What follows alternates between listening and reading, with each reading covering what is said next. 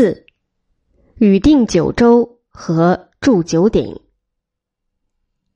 天下九州的划分。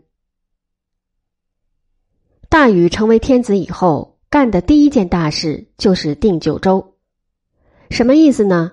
就是要进行全国性的地理区域划分。这个划分是有一定依据的。禹夫土随山堪木奠高山大川，出自《尚书禹贡》。在大禹之前，武帝也进行过地理区划，但主要是依据名山大岳划分的。我们常说的四岳，尧舜时期还要定期举行四岳会议。所谓四岳，就是四座名山及其周边地区分别作为一个地理单元。地域的明确界限呢，那是不太清晰的。这次禹的划定九州就大不一样了，他亲自攀山越岭，驾舟渡河，进行实地考察，范围比四座大山那是广很多了。然后通过对高山和大川的综合考察，来划定九州的四治和疆域，这是与禹的治水经验密切相关的。从中也可以看出。通过治水，我们的民族在进行区划时，除了依据举目即见的高山，大河已经被纳入了他们的视野，这是一个了不起的进步。在州与州的交界线上，还进行随山勘木，就是在分界线所在地区的树木上刻上特殊的记号，这相当于后世的界碑了。关于禹定九州的地望。《尚书》和《史记》都说的有点玄乎，倒是战国时期的大思想家吕不韦说的清楚明白。何谓九州？河汉之间为豫州，州也；两河之间为冀州，晋也；河冀之间为兖州，魏也；东方为青州，齐也；四上为徐州，鲁也；东南为扬州，越也。南方为荆州，楚也；西方为雍州，秦也；北方为幽州，燕也。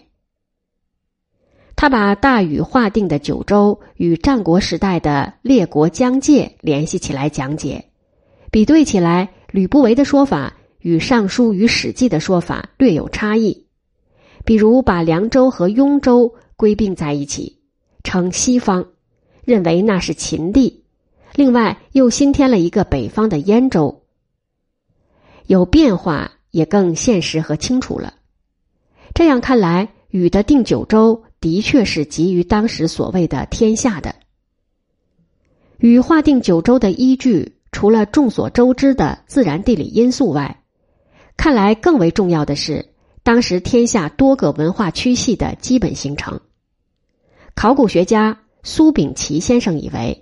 新石器时代在中国的广大领域内已经形成了文化的六大区系，那就是以燕山南北长城地带为中心的北方文化区，以山东为中心的东方文化区，以关中、豫西、晋南为中心的中原文化区，以环太湖为中心的东南文化区，以环洞庭湖与四川盆地为中心的西南文化区。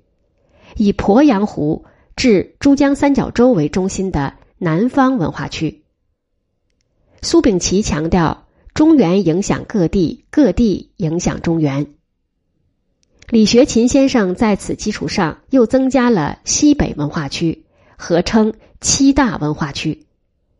这些文化区大致上是与禹划分的九州相对应的，可以想见，通过禹对九州的划定，必能更好的。促进各大文化区特色的显现和交融的加速。禹是一个办事特别认真的人，他认为定九州是件特别重要的事，必须亲自带领辽属去干。划定州界的工作是从冀州开始的，那是五帝中的尧舜二帝的政治中心地带，也是自己生身的那个华夏族的生存故土。他这样做，一是为了表示对尧舜二帝的尊崇，二是为了张扬以夏文化为主体的中原文化。他要通过划定冀州拿出个标本来，嗣后的区划都得按这样一种模式来办。事实上也是如此，后面其他州的划定取的都是冀州模式。禹为何要花那么大的劲儿划定九州呢？《左传》襄公四年曰：“茫茫雨季，化为九州，经其九道。”西晋人杜预又注曰：“启开九州之道。”在此多少做了某些回答。其一是为了明确茫茫雨季，也就是要证明十三年治水的业绩。当时是普天下的民众。都在说大禹治水怎么的了得，都在说禹的功绩是谁都比不上的。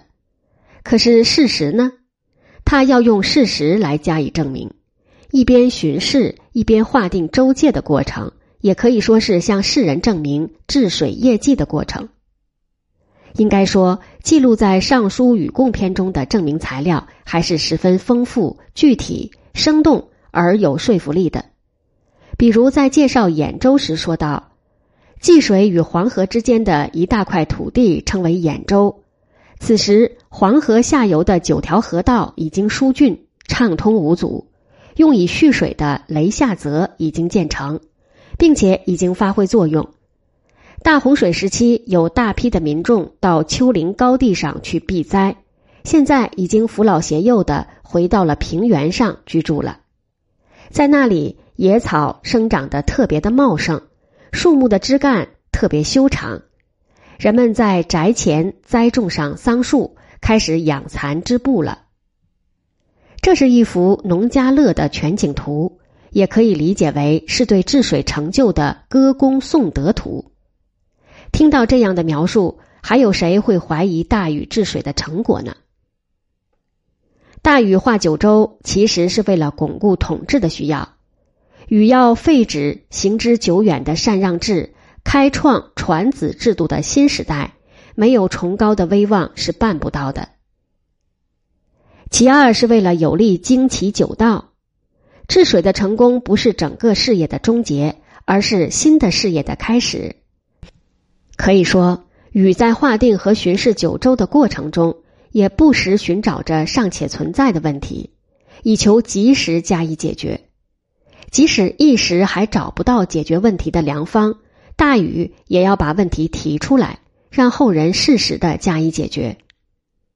其实好多事情都不是十三年间所能解决的。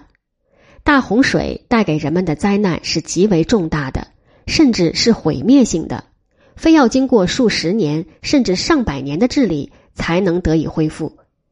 在这一点上，大禹表现得既自信又清醒。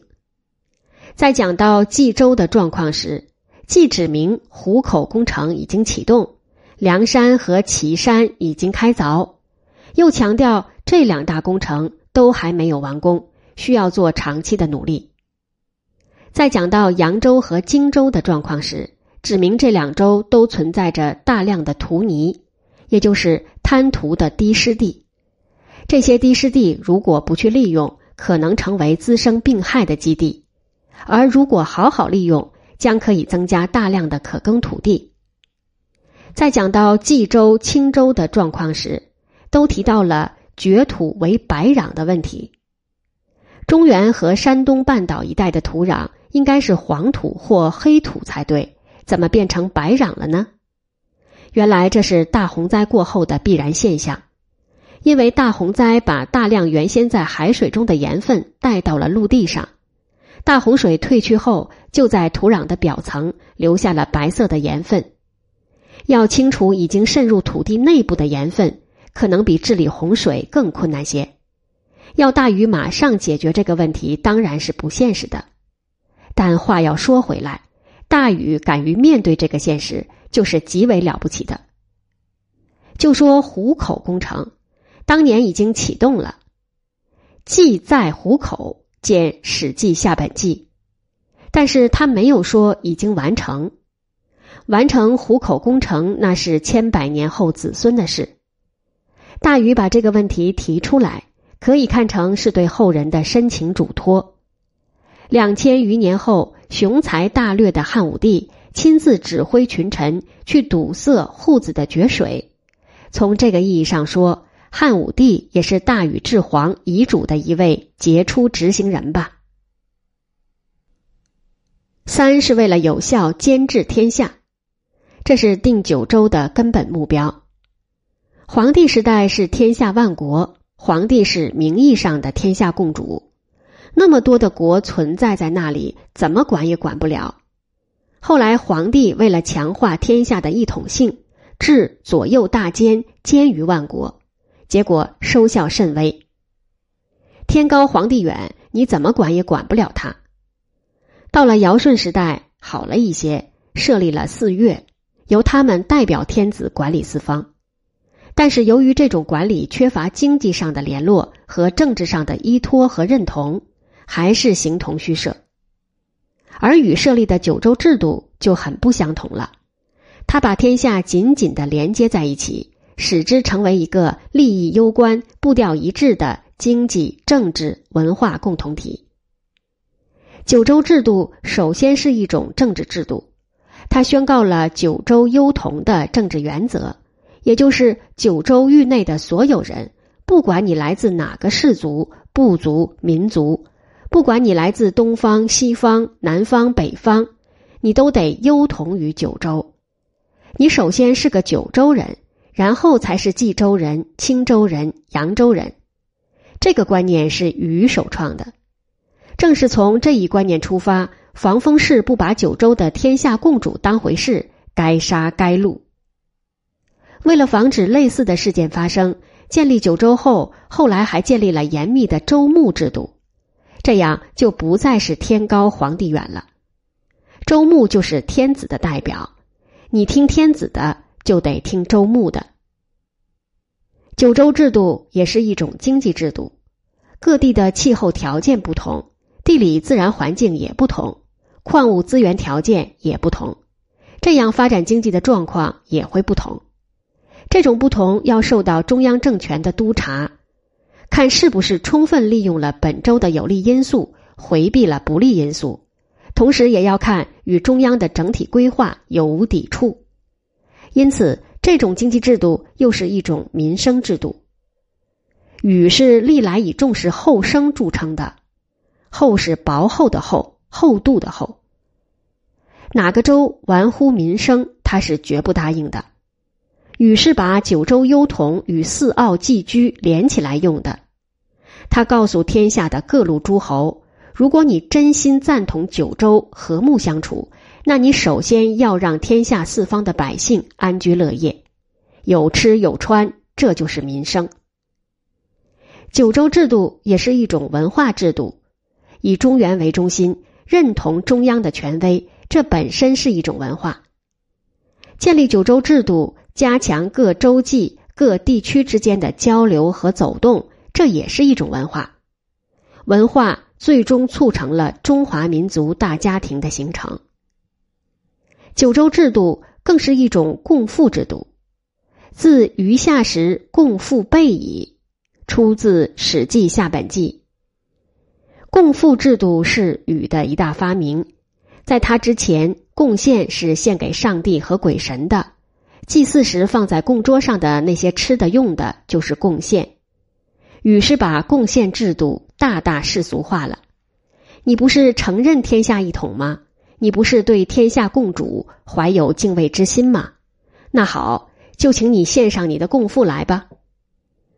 下面。我们就来讨论大禹创立的共赋制度吧。